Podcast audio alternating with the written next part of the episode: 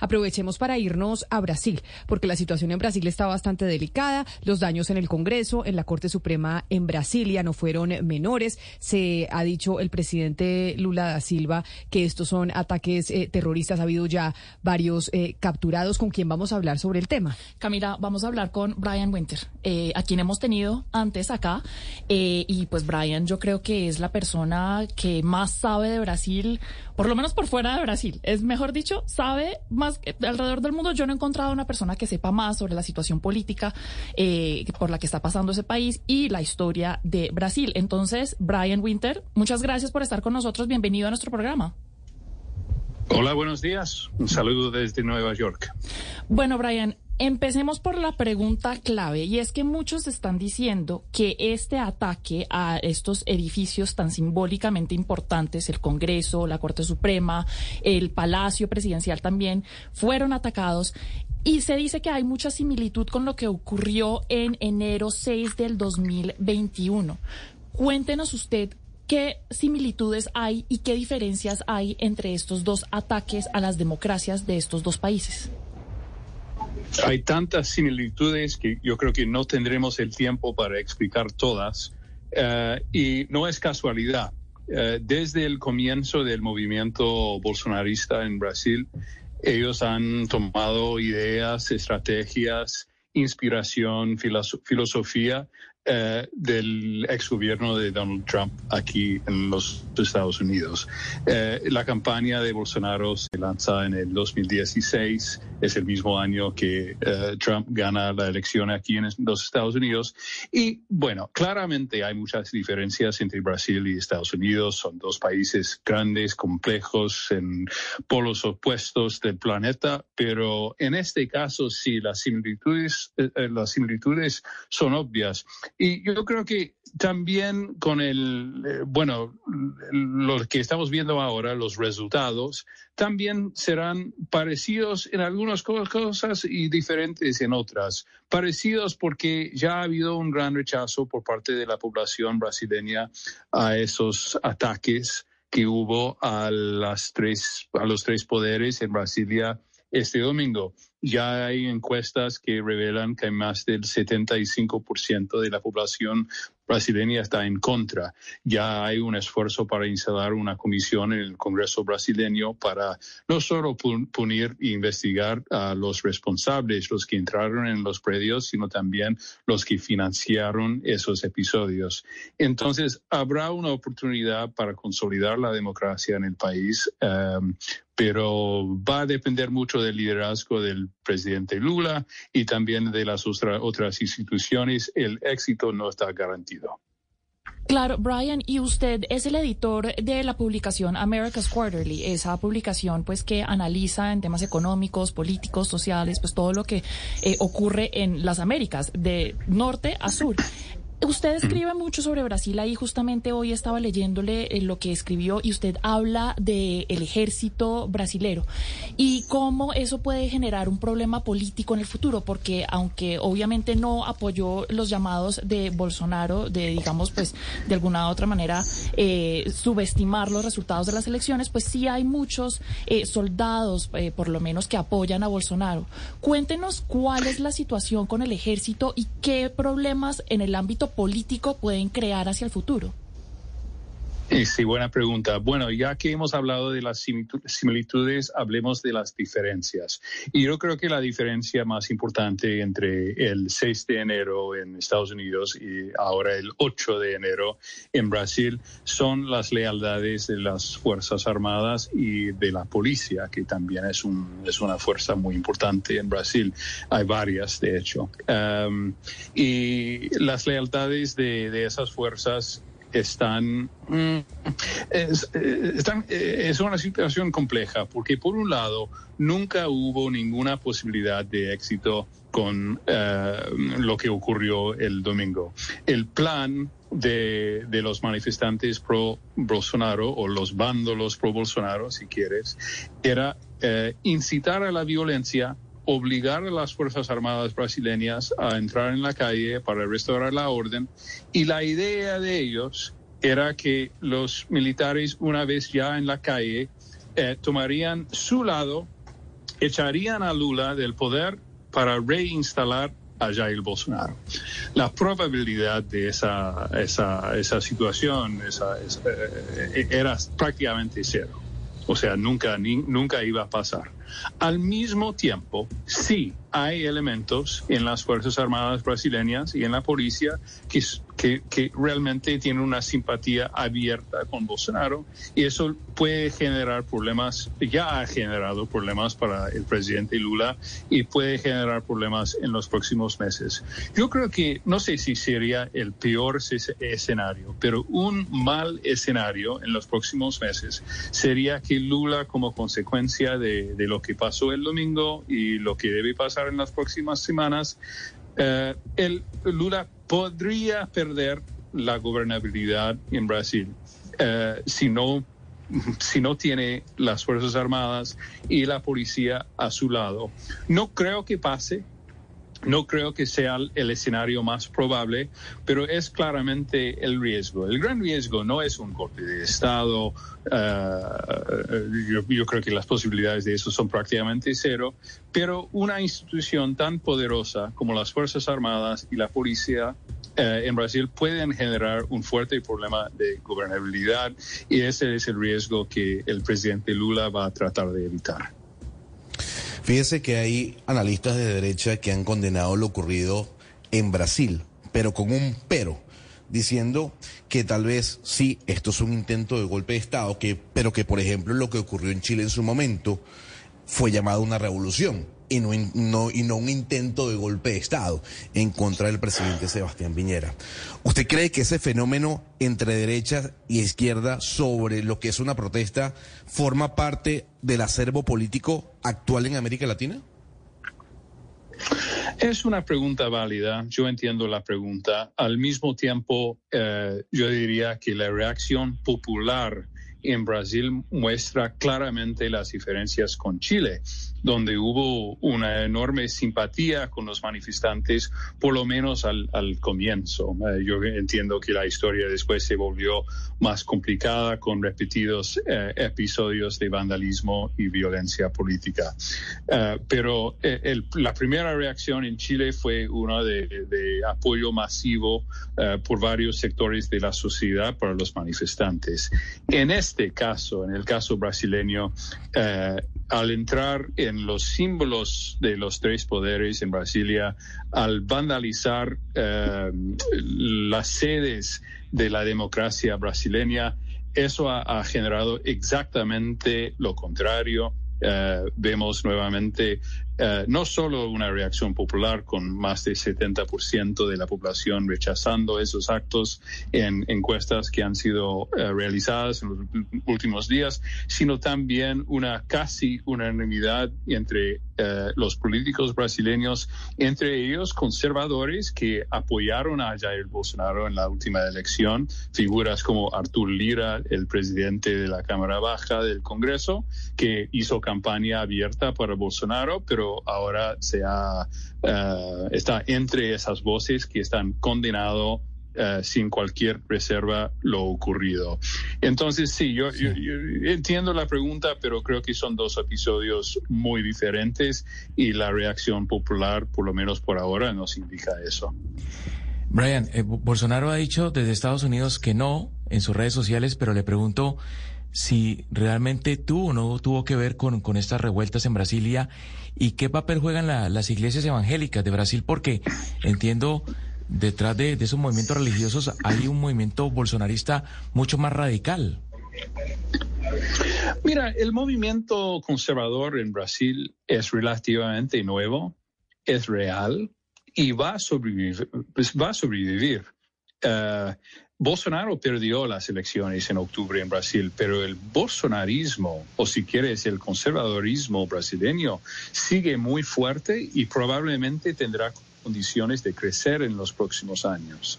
Em, yo creo que hay, de hecho, un esfuerzo incipiente ahora, en este momento, para separar el bolsonarismo del conservadorismo. Em, veremos si, tiene éxito o no, pero Um, uno de los factores es, el que usted menciona, que es el crecimiento de, la comunidad evangélica en Brasil que es absolutamente, eh, es, es enorme y, y algo que está transformando la sociedad brasileña. Para darte un número, en los años 80, o sea, hace 40 años, los evangélicos eran menos de 10% de la población brasileña, obviamente un, país que siempre tuvo una tradición católica.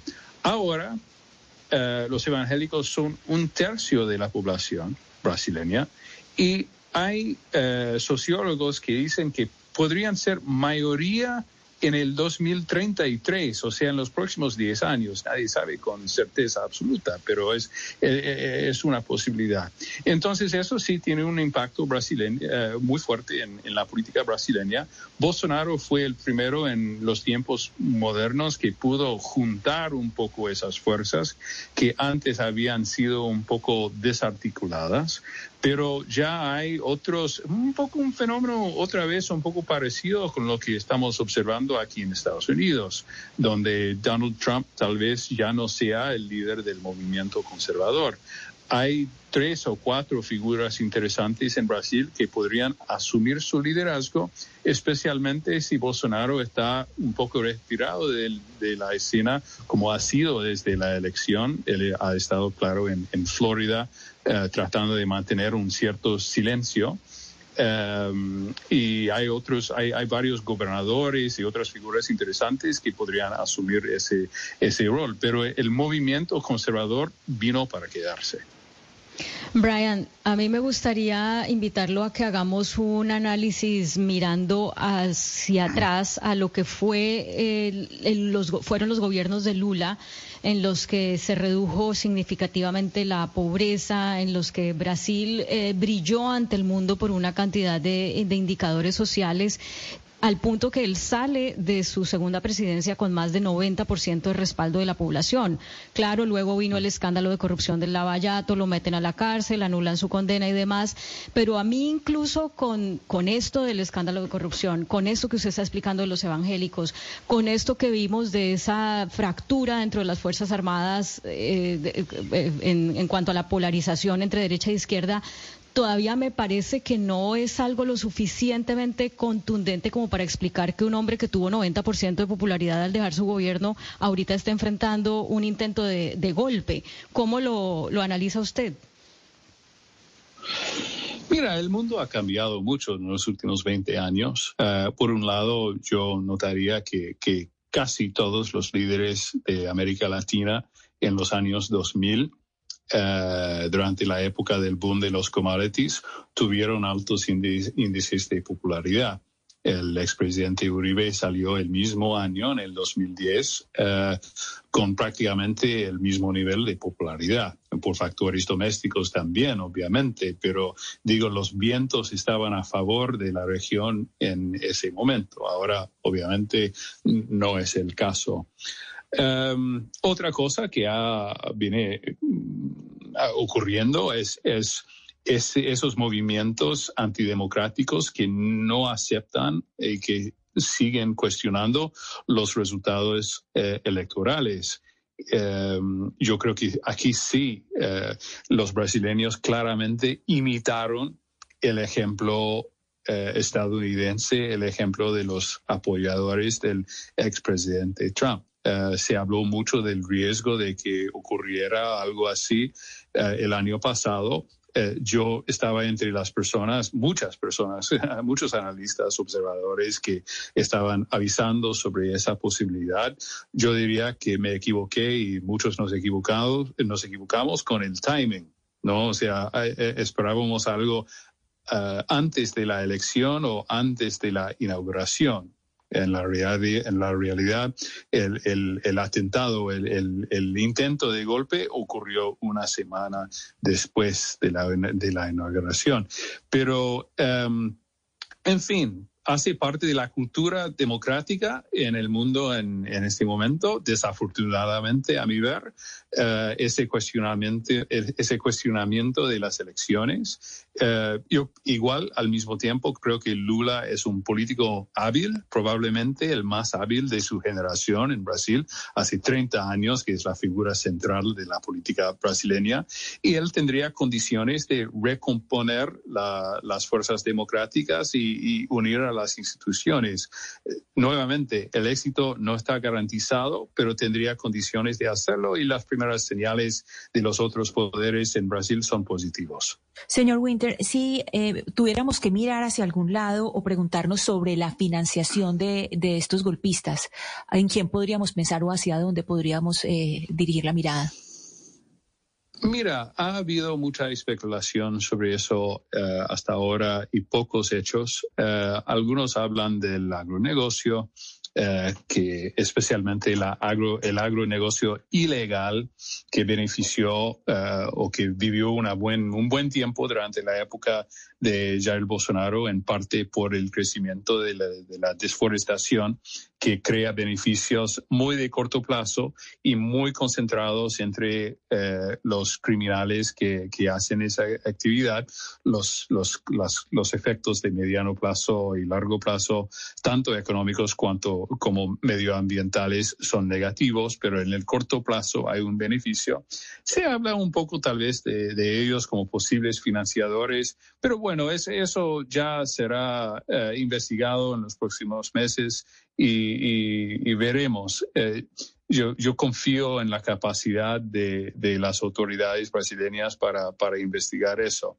Lo que sí algunos tienen miedo es que eh, el riesgo es que instituciones enteras sean clasificadas como fascistas o apoyadores del golpe cuando tal vez no sea el caso. El agronegocio, por ejemplo, incluye muchos actores que eh, hacen sus actividades totalmente dentro de la ley pero yo espero y tengo relativa confianza en, en, la justicia brasileña y, en los, los, tres poderes en investigar sin, sin, sin mm, hacer excesos.